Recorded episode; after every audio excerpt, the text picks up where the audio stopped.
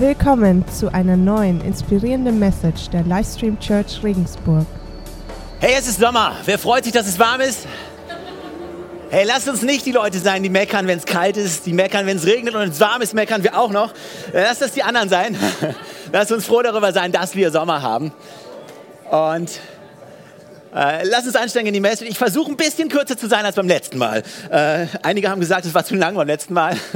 ich weiß gar nicht warum. Äh, wie auch immer, ich starte mit Gebet. Jesus, wir danken dir dafür, dass wir hier sein können. Wir danken dir, dass du uns liebst, dass du uns die Möglichkeit schenkst, zusammenzukommen, in dein Wort einzutauchen, etwas von dir zu lernen, etwas zu sehen, was wir vielleicht jetzt noch nicht sehen. Und ich bitte dich, dass du uns offene Ohren schenkst, Augen schenkst, das zu sehen, was du für uns, für jeden Einzelnen vorbereitet hast. In Jesu Namen. Amen. Wie buchstabiert man Glauben? Wie buchstabiert man Glauben? Ich denke, es ist R-I-S-I-K-O. Ich möchte heute Morgen über Risiken sprechen, über Risiko, über deine Risikobereitschaft. Was es bedeutet, ein von Gott bestimmtes Risiko einzugehen. Und ich möchte damit beginnen, am Anfang euch einige biblische Namen vorzulesen. Ja, ich schmeiße hier einfach in den Raum. Die Theologen unter euch, die werden selbstverständlich sofort wissen, worum es geht. Äh, und vielleicht erkennt der eine oder andere auch einen dieser Namen. Der erste Name lautet Shamua. S-H-A-M-M-U-A. Shamua. Der zweite, Shaphat. Der dritte, Yigal. Nicht Igel, Yigal. Der vierte, Palti. Gadiel, Gadi, Amiel? Ich habe das Gefühl, die meisten noch nicht kennen die Namen nicht. Aber das sind alles Namen aus der Bibel. Setur, Nabi, Geoil oder so ähnlich. Okay, vielleicht hast du diese Namen noch nie gehört. Es gibt noch zwei weitere. Einer lautet Kaleb. Wer hat den Namen schon mal gehört? Kaleb. Kaleb und der andere lautet Josua. 4. Mose 3, Kapitel 13, Vers 16 gibt uns genau diese Aufzählung von diesen Männern. Und zwar sind das die Namen, die Mose ausgesandt hat, das Land zu erforschen. Das Land, es war das verheißene Land. Die Israeliten waren kurz vor den Toren des verheißenen Landes. Und es wurde das verheißene Land genannt, weil Gott es ihnen versprochen hatte. Und weil es voller Verheißungen von Gott war. Also auch auf deinem Leben liegt eine Verheißung. Ganz egal, was du glaubst oder ob du kannst, irgendwas kannst oder ob du, ob du dich nicht so fühlst. Gott möchte deine Quelle sein, aus der du leben kannst. Und er hat einen Plan und einen Zweck für dein Leben. Gott hat niemanden zur Mittelmäßigkeit berufen. Hey, nicht einen einzigen. Er hat niemanden dazu berufen, nur Durchschnitt zu sein. Sondern er hat dich berufen zu deinem eigenen verheißenen Land. Und ob du diese Berufung annimmst oder nicht, ist die Frage, die ich dir heute Morgen stellen möchte. Ich möchte heute über das Risiko sprechen. Dein Potenzial und deine Fähigkeit, Risiken einzugehen. Hier haben wir Mose und Mose wollte alles über dieses verheißene Land wissen und er schickte diese zwölf Leute dorthin. In 4. Mose Kapitel 13, Vers 18 bis 20 sagt Mose, findet heraus, wie die Beschaffenheit des Landes ist und ob die Leute, die dort leben, stark oder schwach, wenige oder viele sind. Macht ausfindig, ob das Land gut oder schlecht ist, ob die Städte befestigt oder unbefestigt sind. Findet weiter raus, ob der Boden fruchtbar oder karg ist und ob es dort Bäume gibt oder nicht. Seid mutig und bringt Kostproben der Früchte des Landes mit. Zu jener Zeit wurden nämlich gerade die ersten Trauben reif. In diesen drei Versen stellt Mose ihnen sieben verschiedene Fragen. Er sagt, findet heraus, wie die Beschaffenheit des Landes ist. Das ist die erste Frage. Zweitens, sind die dort lebenden Menschen stark oder schwach? Drittens, sind es wenige oder sind es viele? Viertens, ist das Land gut oder schlecht? Fünftens, sind die Städte befestigt oder sind es ungeschützte Lager? Und dann findet heraus, ob der Boden fruchtbar oder karg ist. Und die letzte Frage, gibt es dort viele Bäume? Das war die siebte Frage. Und er sagt, bringt Kostproben der Früchte mit.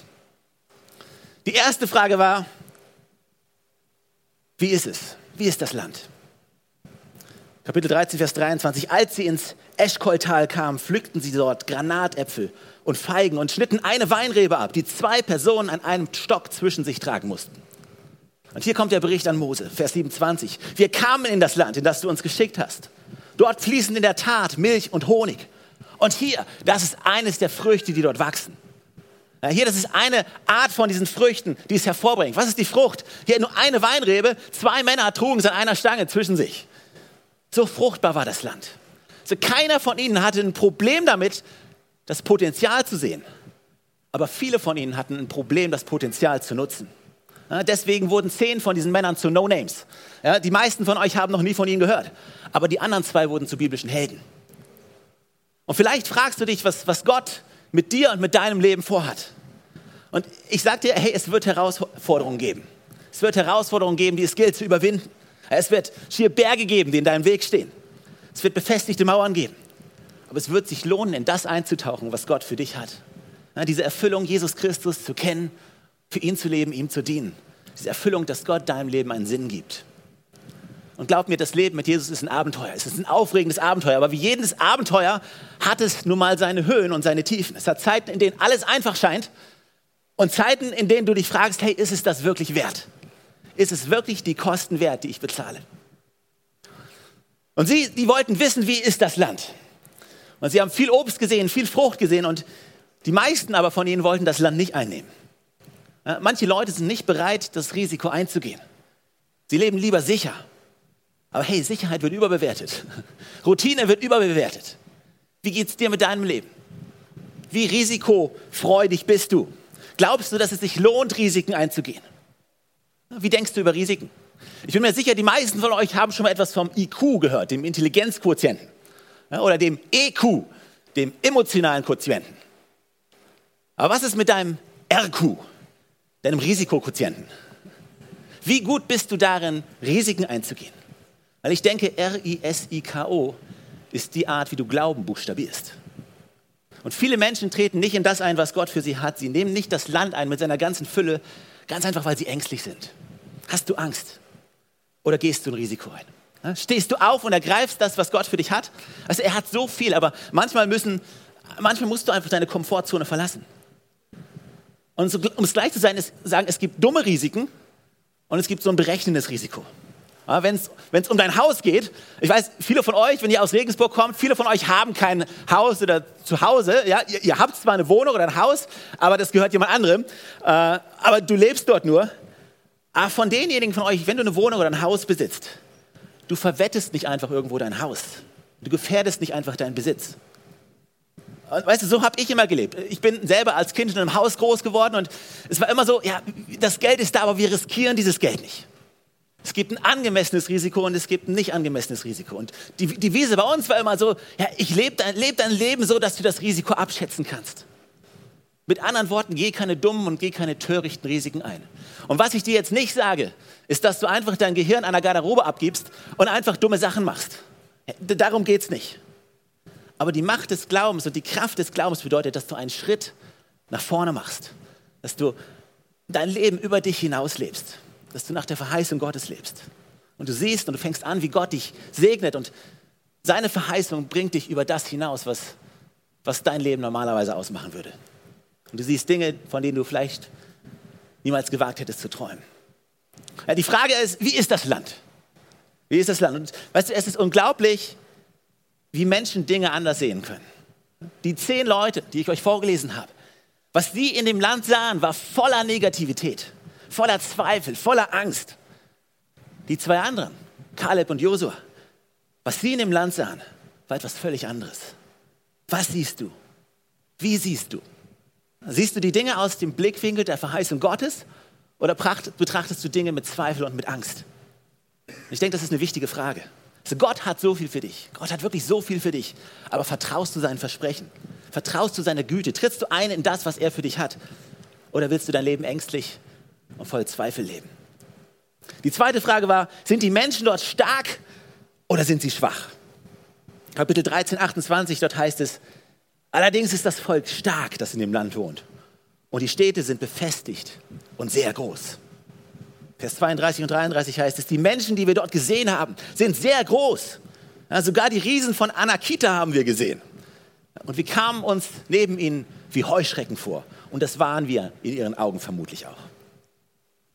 Also was, so viele Menschen schauen auf ihr Leben und schauen auf die Dinge, die vor ihnen liegen und sie fühlen sich wie Heuschrecken, fühlen sich klein und denken, hey, ich kann das nicht. Was ist mit dir? Siehst du die Verheißung, die Gott für dein Leben hat? Siehst du die Güte Gottes in deinem Leben? Sind die Menschen stark oder schwach? Also es ist so einfach, dein Leben nach deiner eigenen Schwäche zu leben, anstatt nach seiner Stärke. Im zweiten Korinther, im zwölften Kapitel sagt Paulus, denn gerade dann, wenn ich schwach bin, dann bin ich stark. Jesus sagt, meine Gnade, die ist autark. Meine, meine, meine Stärke, die ist perfekt in deiner Schwäche. Deine Schwäche passt perfekt zu Gottes Stärke. Die Frage ist, sind die dort lebenden Menschen mächtig? Und, und Kaleb, er sah etwas ganz anderes. Die dort lebenden Menschen sind mächtig. Das war das, was die Zehn sahen. Sie wurden von der Art bestimmt, wie sie die Dinge sahen. Und hier heißt es sogar, die Riesen, die Anakite haben wir gesehen. Ja, wir haben Riesen gesehen. Es ist erstaunlich, was wir sehen. Es ist erstaunlich, was wir uns erlauben zu sehen. Was siehst du in deinem Leben? Siehst du die Versprechen? Siehst du die Möglichkeiten? Siehst du die Gelegenheiten? Siehst du die Güte Gottes? Oder siehst du Riesen? Siehst du Opposition? Siehst du Schwierigkeiten, Probleme, Herausforderungen? Was siehst du? Noch einmal, die, die Menschen, die dort leben, sind mächtig, sagten sie. Also sie seien mächtig. Weil sie wurden von ihrer eigenen Schwäche beherrscht. Sie wurden von der Art beherrscht, wie sie die Dinge gesehen haben. Ja, wir sahen sogar die Nachkommen von Anak und neben ihnen fühlten wir uns wie Heuschrecken. Weißt du, was wir sehen, wie wir uns fühlen, diese Dinge, die gestalten unser Leben. Was siehst du? Wie, wie hast du dich heute Morgen gefühlt, als du aufgestanden bist? Fühltest du dich wie eine Heuschrecke? Oder bist du heute Morgen aufgestanden und hast gesagt, hey, ich fühle mich wie ein Mann Gottes, wie eine Frau Gottes? Wie fühlst du dich? Was fühlst du? Sie werden von der Art beherrscht, wie sie die Dinge gesehen haben. Sie, sie werden von dem beherrscht, was andere gesehen haben, was sie gedacht haben. Sogar die Riesen von Anakita haben wir gesehen. Wir kamen uns neben ihnen wie Heuschrecken vor und in ihren Augen waren wir das vermutlich auch. Beherrscht dich das, was andere Menschen denken? Also es ist so einfach, das, was andere Menschen denken, zu übernehmen. Sie dachten, wir wären Heuschrecken, wir dachten, wir sind Heuschrecken. Was denkst du? Hast du dich diese Woche gefühlt wie ein Kind Gottes? Ja, oder, oder, oder hast du dich gefühlt wie, hey, ich bin eine Heuschrecke? Sie können sehen, ich kann sehen. Hey, hey, lass nicht zu, dass andere Menschen entscheiden, wie du dein Leben lebst. Lass nicht zu, dass andere Menschen deinen Verstand beherrschen, dein Denken beherrschen. Also ich schaue zurück auf mein Leben und auf die Güte Gottes und hey, ich bin so froh, dass ich niemals mein Leben so gelebt hatte, wie andere das wollen. Denn wenn ich mein Leben so gelebt hätte, wie es andere wollen, dann, dann wären wir jetzt nicht hier, dann wäre ich jetzt nicht hier.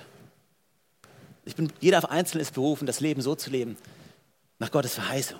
Ist das Land gut oder schlecht? Sind die Menschen schwach oder stark? Das sind die Fragen, die Mose den Menschen gestellt hat. Und so viele von ihnen sahen die Schwäche. So viele von ihnen sahen das, was schlecht ist. So viele äh, von ihnen, weißt du, ihre Leben sind nie zu etwas geworden. Ich habe die zehn Namen vorgelesen. Viele von euch haben sie nicht gekannt. Wer sind diese Leute?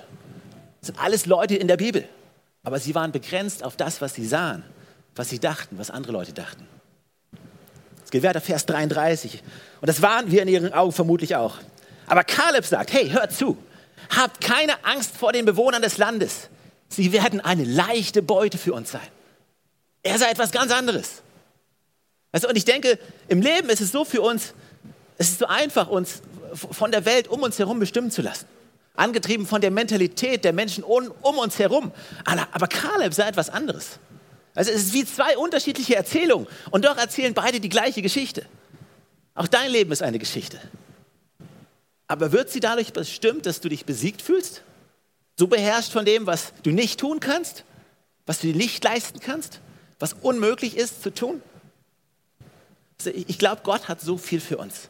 Er hat so viel für dich. Er hat Versprechen. Er gibt deinem Leben einen Sinn. Er ist mächtig. Aber du musst durch die Brille des Glaubens schauen. Risiko. Glauben und nicht durch das Auge des Zweifels. Und wir leben in einer Welt voller Zweifel. Wir leben in einer Welt voller Negativität. Wir leben in einer Welt, die auf das schaut, was nicht geht. Aber manchmal muss man als Person, die Jesus Christus lebt, sich entscheiden, nach dem zu leben. Nicht nach dem, was ich sehe, sondern nach dem, was, was Gott uns versprochen hat. Und Kaleb sagt, lehnt euch nicht gegen den Herrn auf und habt keine Angst vor den Bewohnern des Landes. Er sah etwas ganz anderes. Sie werden eine leichte Beute für uns sein. Und sie haben keinen Schutz, aber mit uns ist der Herr. Ja, sie sagten, sie sahen etwas anderes. Heute, als du aufgestanden bist, was hast du gesehen? Was hast du gedacht? Wie hast du dich gefühlt? Hey, ich sag dir, das, das Wort Gottes ist so voller Leben, Verheißung, so voller Kraft. Aber manchmal müssen wir uns einfach entscheiden. Hey, ich werde mein Leben von dem umgeben, was Gott sagt. Nicht von dem, was die Welt da draußen sagt. Wie lebst du dein Leben? Vers 30. Kaleb ermutigte die Israeliten, die sich gegen Mose stellten. Lasst uns sofort aufbrechen und das Land einnehmen, denn wir können es ganz bestimmt erobern, rief er. Wir können es ganz bestimmt erobern. Er sagte, wir können. Im nächsten Vers, ein Vers später. Aber die anderen Spione wandten ein. Wir können nicht gegen sie in den Kampf ziehen, denn sie sind stärker als wir. Bist du eine Ich kann's oder Ich kann's nicht Person? Ist dein Glas halb voll oder halb leer? Also Jesus Christus zu kennen und ein Leben voll Glaubens zu leben, bedeutet, dass wir, wir können Menschen sind und nicht wir können nicht Menschen. Wir in Deutschland, die Welt da draußen ist negativ. Können wir die Weltmeisterschaft gewinnen? Nein. Ist die Rente sicher? Wird die Zukunft gut? Nein. Also bist du eine Ich kann oder eine Ich kann nicht Person? Sei eine Ich kann Person, weil, weil, weil Gott kann. Mein Gott kann. Ihm ist alles möglich. Aber es ist so leicht, unser Denken von, von negativen Sachen bestimmen zu lassen. Aber ich denke, es ist wirklich wichtig, dass du dein Leben auf eine Art und Weise lebst, wo Menschen um dich herum auf dich aufmerksam werden. Weil wenn Leute dein Leben anschauen und sagen, was ist das? Was hast du? Warum, warum denkst du so? Oder du hast die Möglichkeit, dich mit Menschen zu umgeben, die, die negativ sind, die, deren Negativität dein Leben beeinflusst. Und wenn du anfängst, negativ zu werden, dann wird es keiner bemerken, weil die Welt, in der sie leben, ist negativ. Aber wir sind in der Kirche und wir sprechen. Wir sprechen Gottes Worte. Wir sprechen Worte des Lebens, der Hoffnung und der Verheißung. So einfach sich bestimmen zu lassen zu dem, was um uns herum ist. So einfach von anderen Menschen bestimmt zu werden. Die zehn, was sie sagten, ist, hey, wir können nicht. Ja, dieser andere Mann, der das Land mit erkundet hatte, er widersprach Kaleb und er sagt, wir können nicht gegen sie in den Kampf ziehen. Kaleb sagte, wir können es ganz bestimmt erobern. Seine Person, die etwas kann. Entscheide dich, ich bin ein Kind Gottes. Sein Wort bestimmt mein Leben. Ich lebe mein Leben gemäß seinen Versprechen. Und der Input, den wir bekommen, ist so wichtig. Deswegen haben wir als Kirche unter der Woche Kleingruppen, Connect-Gruppen, in denen wir uns unter der Woche treffen. Weil, weißt du, es ist so gut, wenn du dich mit Leuten umgibst, die das Wort Gottes in dein Leben sprechen. Und wo du anfängst, zu einer Ich kann-Person zu werden. Und weil, was Gott in deinem Leben tun kann, ist so viel, unendlich viel mehr, als du dir selbst vorstellen kannst. So schreibt Paulus. Nächste Frage Nummer vier. Ist der Ort gut oder ist er schlecht? Das ist eigentlich eine gute Frage. Ist Regensburg gut oder ist Regensburg schlecht? Ist es gut oder ist es schlecht, in Regensburg zu leben? Und du kannst hinkommen und du kannst sagen, ja, Stefan, weißt du was? Die Miete ist teuer. Ich muss, damit ich es mir irgendwie leisten kann, mit anderen Menschen hier in einer WG zusammenleben, damit ich es mir irgendwie leisten kann. Also in Regensburg zu leben, ich weiß ja nicht. Also es ist erstaunlich, wie einfach es ist das zu sehen, was schwierig ist, was schlecht ist. Weißt du was, wenn Gott dich nach Regensburg ruft, dann ist es gut. Ja, vergiss den Rest, es ist gut. Gut für wen? Kapitel 14, Vers 3 sagen sie Israeliten, warum hat uns der Herr in dieses Land gebracht? Etwa nur, damit wir in der Schlacht getötet werden und unsere Frauen und Kinder als Sklaven verschleppt werden? Wäre es da nicht das Beste für uns, nach Ägypten zurückzukehren? Also es ist unglaublich, wie, wie schnell wir anfangen, zurückzuschauen. Aber wäre es nicht besser dort? Wäre es nicht besser, zurückzugehen dorthin, wo wir einmal waren? Also, wenn Gottes Hand auf deinem Leben und in deinem Leben ist, dann ist das, was die Welt als schlecht ansieht, kann gut sein. Und manchmal schaust du auf dein Leben und du denkst dir, hey, das ist nicht gut, das ist hart, das ist anstrengend. Weißt du was, wenn es der Wille Gottes ist, glaub mir, dann ist es gut. Ist das Land gut oder ist es schlecht? Das war die Frage. Warum bringt uns der Herr in dieses Land, um im Kampf zu sterben? 4. Mose 14, 31 und 33, da spricht Gott. Und er sagt, aber eure Kinder, von denen ihr gesagt habt, sie würden von euren Feinden verschleppt werden, bringe ich sicher in das Land. Sie werden dieses Land kennenlernen, das ihr ausgeschlagen habt. Und eure Kinder aber müssen die Folgen eurer Treulosigkeit tragen. Sie sollen 40 Jahre lang als Hirten durch die Wüste wandern, bis auch der letzte von ihnen in der Wüste gestorben ist. Hey, das ist eine herausfordernde Bibelstelle. Aber sie redet von dem Erbe, redet von deinen Kindern, es redet von denen, die nach dir kommen und was Gott für sie hat. Weil sie nicht glaubten, was Gott für sie hatte, weil sie dachten oder weil sie einfach fühlten, was andere Leute um, um ihnen herum dachten. Weil sie so begrenzt waren, wurde diese Verheißung nur für ihre Kinder erfüllt. Kaleb, die Bibel sagt über Kaleb, er hat stets treu zu mir gehalten. Ihn will ich in das Land bringen, das er schon betreten hat und seine Nachkommen sollen es erobern. Die Frage ist, ist das Land gut oder ist es schlecht? Also das Versprechen an Kaleb war, seine Kinder würden es erobern, seine Nachkommen würden das erben, was Gott für sie hat. Die anderen, sagt die Bibel, die anderen Menschen waren im Grunde genommen verlorene Menschen. Aber weißt du, wenn Menschen anfangen, diese Entscheidung zu treffen und anfangen, Glaubensentscheidungen zu treffen, einen Schritt nach vorne wagen und ihr Leben in diesen Verheißungen Gottes zu leben, dann kannst du auch die Auswirkungen auf ihre Kinder sehen. An die nächste Frage. Sind die Städte befestigt oder sind es ungeschützte Lager, fragt Mose. Die Leute sagen, hey, wir haben Mauern gesehen, wir haben, wir haben große Mauern gesehen. Kapitel 13, Vers 28, dort die, die dort, die, doch die Menschen, die dort leben, sind stark und ihre Städte sind sehr groß und gut befestigt. dann kommen wieder die Anakita, die haben wir da gesehen. Hey, sie sahen Widerstände. Mauern, die sehr groß waren. Ihre Städte waren groß und gut befestigt. Es gibt einige Theologen, die sagen, dass die Menschen, die in Wirklichkeit dort lebten, dass es gar keine Riesen waren. Aber als die Spione die Größe von den Mauern gesehen haben, stellten sie sich vor, dass diese Menschen Riesen sein müssten. Also manchmal im Leben sehen wir Riesen. Wir erschaffen sie in unserer eigenen Welt. Erschaffen sie in unserem eigenen Leben. Sind die Städte von Mauern umgeben und befestigt? Lebst du dein Leben oder, oder glaubst du, lebst du so dein Leben oder, oder, oder glaubst du, es sind offene Felder? Weil Gott hat offene Felder für dich. Also Gottes Güte ist an deiner Seite. Lass dich nicht von diesem negativen Denken umgeben, die, die du vielleicht von deinen Eltern übernommen hast oder aus der Kleinstadt, wo du kommst oder aus der, aus der Kirche, wo du kommst, äh, wo auch immer. Sondern lebe dein Leben und glaube, hey, es sind offene Felder. Gott hat offene Felder für mich. Jesus sagt zu seinen Jüngern, seine Jünger wollten ihm mal was zu essen bringen und er sagt, hey, öffnet eure Augen. Sieh die Felder, sie sind reif für die Ernte. Die Felder, sie sind reif für die Ernte. Weißt du, es gibt eine Welt da draußen, außerhalb von diesen Mauern, die uns mit so vielen Nachrichten, so viele Dinge bombardieren unser Leben, prasseln auf uns ein. Und wir können so einfach diesen Eindruck bekommen, dass die Welt viel stärker ist als wir. Wir sehen diese ganzen Schwierigkeiten und Probleme. Weißt du was, ein Leben im Glauben zu leben ist anders. Kaleb war ein Mann des Glaubens. Kaleb war ein Mann der, des Mutes, ja? ein Mann, der gegen den Strom schwamm. Sie sagten das, aber er sagte etwas ganz anderes. Er sah etwas ganz anderes. Sie sahen es als schlecht an, er sah es als gut an. Sie sahen ihre Schwäche, er sah Gottes Stärke. Es ist einfach, der Welt zu erlauben, unser Denken zu gestalten. Aber wir wollen eine Kirche bauen, die, die so eine Umgebung ist, wo, wo du anfängst, die Möglichkeiten Gottes zu sehen. Es gibt so viel mehr. Ist der Ort gut oder ist er schlecht? Das war die Frage. Kaleb, über ihn wird gesagt, mein Diener Kaleb dagegen ist anders. Er hat stets treu zu mir gehalten.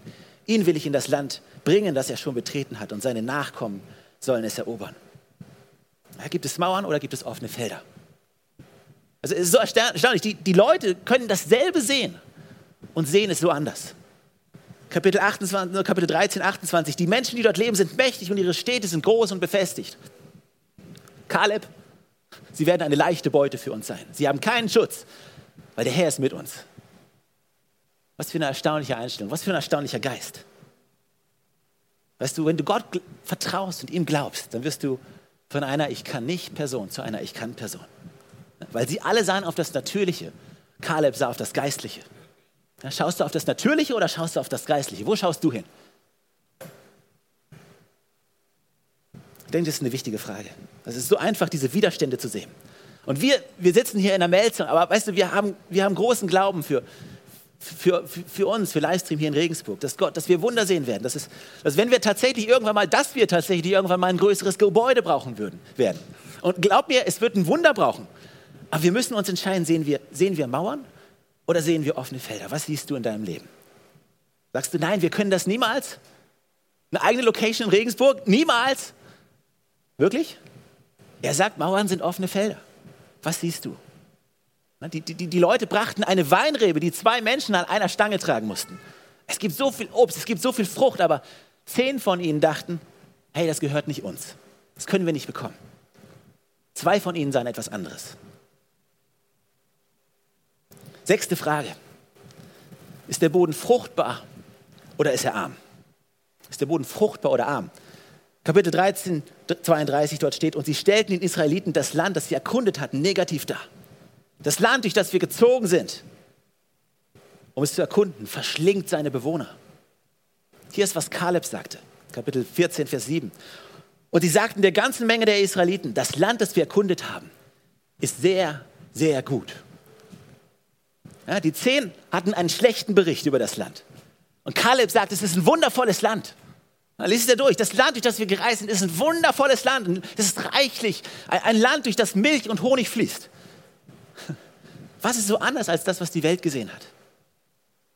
Weißt du, wenn du dein Leben von Gott bestimmen lässt, dann wirst du die Welt mit anderen Augen sehen. Jesus sagt im Neuen Testament, er sagt, sagt zu diesem Berg, hey, rücke von hier nach dort und er wird dorthin rücken. Aber wie bewegst du einen Berg? Also ich, kenne keine Stelle in der Bibel, wo tatsächlich ein Berg physisch bewegt wurde. Weiß nicht, ob du eine kennst. Ich kenne keine. Aber lass uns die Stelle mal genauer anschauen. Matthäus 17, Vers 19 und 20, dort steht das. Später, als die Jünger mit Jesus alleine waren, fragten sie ihn, warum konnten wir den Dämon nicht austreiben? Jesus sagt, wegen eures Kleinglaubens, antwortet er. Ich sage euch, selbst wenn euer Glaube nur so groß wie ein Senfkorn ist, könnt ihr zu diesem Berg sagen, rücke von hier nach dort und er wird rücken. Nichts wird euch unmöglich sein. Was bedeutet das? Was bedeutet das? Ich sagte, geografisch gibt es nichts in der Bibel, wo jemals ein Berg von hier nach dort gerückt ist.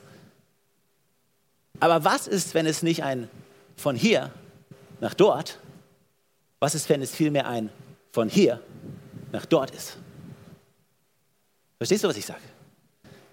Anstatt dass du Dinge durch deine Frontscheibe siehst, siehst du Dinge plötzlich in deinem Rückspiegel. So ein Leben im Glauben und ein Leben in seiner Verheißung führt dich vorwärts und bringt dich weiter. Und alles das, was ein Hindernis darstellt, was wie ein Berg vor dir lag, hat sich plötzlich bewegt. Früher hast du es durch deine Windschutzscheibe gesehen, aber jetzt siehst du es in deinem Rückspiegel. Du siehst die Dinge anders, weil du Gott vertraust. Kaleb vertraute Gott, weil, weil Gottes Wort, es war voller Verheißung für ihn. Dann vertraust du Gott, siehst du, was Gott für dich hat oder siehst du die Probleme? Es ist so einfach, die Herausforderungen zu sehen. Das Land, durch das wir reisten, was wir forschen, ist ein Land, was, was jeden verschlingt, der dort hinaufgeht. Kaleb, das Land, durch das wir reisten, was wir erforschten, ist ein wundervolles Land. Du, du schaust auf dein Leben und du denkst, hey, ist es gut oder ist es schlecht? Gut für wen? Vagis und Mercy, das sind die beiden Leiter von unserem Waisenhaus in, in Kerala im, im Südindien. Und sie haben gerade dort mit wirklich einer Jahrhundertflut zu kämpfen. Es gibt Jahrhundertüberschwemmungen dort, unheimlich viel Wasser. In einer Gegend, wo es eh, eh viel Armut gibt, wo, wo wirklich viel Armut ist. Und das Waisenhaus ist noch einigermaßen sicher, aber die Gegend drumherum ist einfach unter Wasser. Und die Menschen haben viele Probleme. Ist das Land gut oder ist es schlecht? Nun, für mich wäre es schlecht. Aber für sie ist es gut. Für sie ist es gut. Weißt du, wenn, wenn Gott dich nach Regensburg ruft, ist es schwierig? Ist es schwer? Ist es eine Herausforderung? Ist das Land gut oder ist es schlecht? Hängt vom Willen Gottes für dein Leben ab. Willst du, lebst du im Willen Gottes? Dann ist das Land gut. Das ist sicher. Vielleicht ist es hart, vielleicht ist es schwierig, vielleicht ist es eine Herausforderung. Aber wenn es Gottes Wille ist, hey, das Land ist gut. Wenn dich Gott nach Regensburg gerufen hat, glaub mir, das Land ist gut. Hör auf, das Negative zu betrachten. Hör auf, diesen negativen Bericht zu geben. Hör auf, die Probleme zu betrachten. Das Land ist gut. Es ist ein gutes Land. Schließlich fragte Mose noch, hey, gibt es Bäume? Was für eine Frage, gibt es Bäume? Ja, natürlich. Hey, die Bäume sind groß, Früchte reichlich. Das kann ich sagen, es gibt Bäume. Gott hat so viele Früchte für dich. Deine, deine Kinder werden gesegnet werden, wenn du eintrittst in das Land, was Gott für dich hat zu dem Gott dich berufen hat. Treff große Entscheidungen. Gibt es Bäume? Ja, absolut. Und sie sind voller Früchte, sind voller Versprechung. Die Bäume sind dick und groß, aber weißt du, es gibt immer Menschen, die können den Wald vor lauter Bäumen nicht sehen. Was siehst du? Siehst du Gottes Versprechen oder bist du so damit beschäftigt, ständig zurückzuschauen? Hier 4. Mose Kapitel 14. Da fing die ganze Volksgemeinschaft an, laut zu schreien und sie weinten die ganze Nacht. Alle Israeliten beklagten sich über Mose und Aaron und die ganze Menge sagte zu ihnen, wären wir doch im Land Ägypten gestorben oder hier in der Wüste. Sie begann zurückzuschauen. Vielleicht schaust du zurück auf den Ort, wo du herkommst. Vielleicht war es ein großartiger Ort, ein schöner Ort. Aber ist es dein gelobtes Land? Ist es dein versprochenes Land? Ägypten war nicht ihr gelobtes Land. Was ist dein gelobtes Land? Vielleicht bist du noch nicht angekommen, aber vielleicht, vielleicht bist du dir auch nicht sicher. Aber hey, bleib dem Willen Gottes treu. Bleib diesem Ruf Gottes treu, weil es ist ein Abenteuer. Und es ist wert zu leben. Ich meine, was Gott für dich vorhat noch, es ist voller Überraschung, guter Überraschung. Aber sie begannen zurückzuschauen.